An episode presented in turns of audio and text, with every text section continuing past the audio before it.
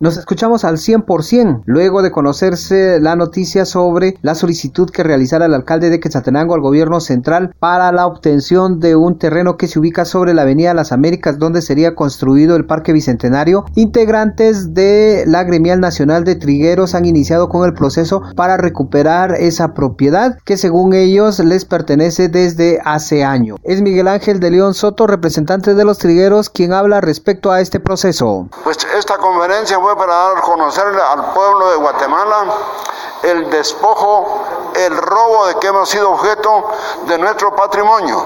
Nuestra, las instalaciones donde estaban las oficinas de la Gremial Nacional de Trigueros, que es una propiedad que está en la 14 Avenida y 14 Calle de la zona 3, y el terreno que está allá en Avenida Las Américas, en donde el alcalde aquí de la ciudad, pues sin conocer eh, a fondo cómo está esa propiedad, se atrevió a pedirle al gobierno que hagan ahí un parque nacional o no sé qué quieran hacer.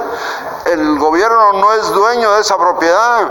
El Instituto de Ciencia y Tecnología no es dueña tampoco, ni la municipalidad. Lo compramos nosotros con nuestros propios recursos y por eso hemos acudido a estas instancias para ir en el ramo penal contra todos los responsables de esta situación porque se han violado flagrantemente principios constitucionales y sobre todo los derechos humanos del campesinado de todo el altiplano del país. ¿Ya se han colocado algunas denuncias?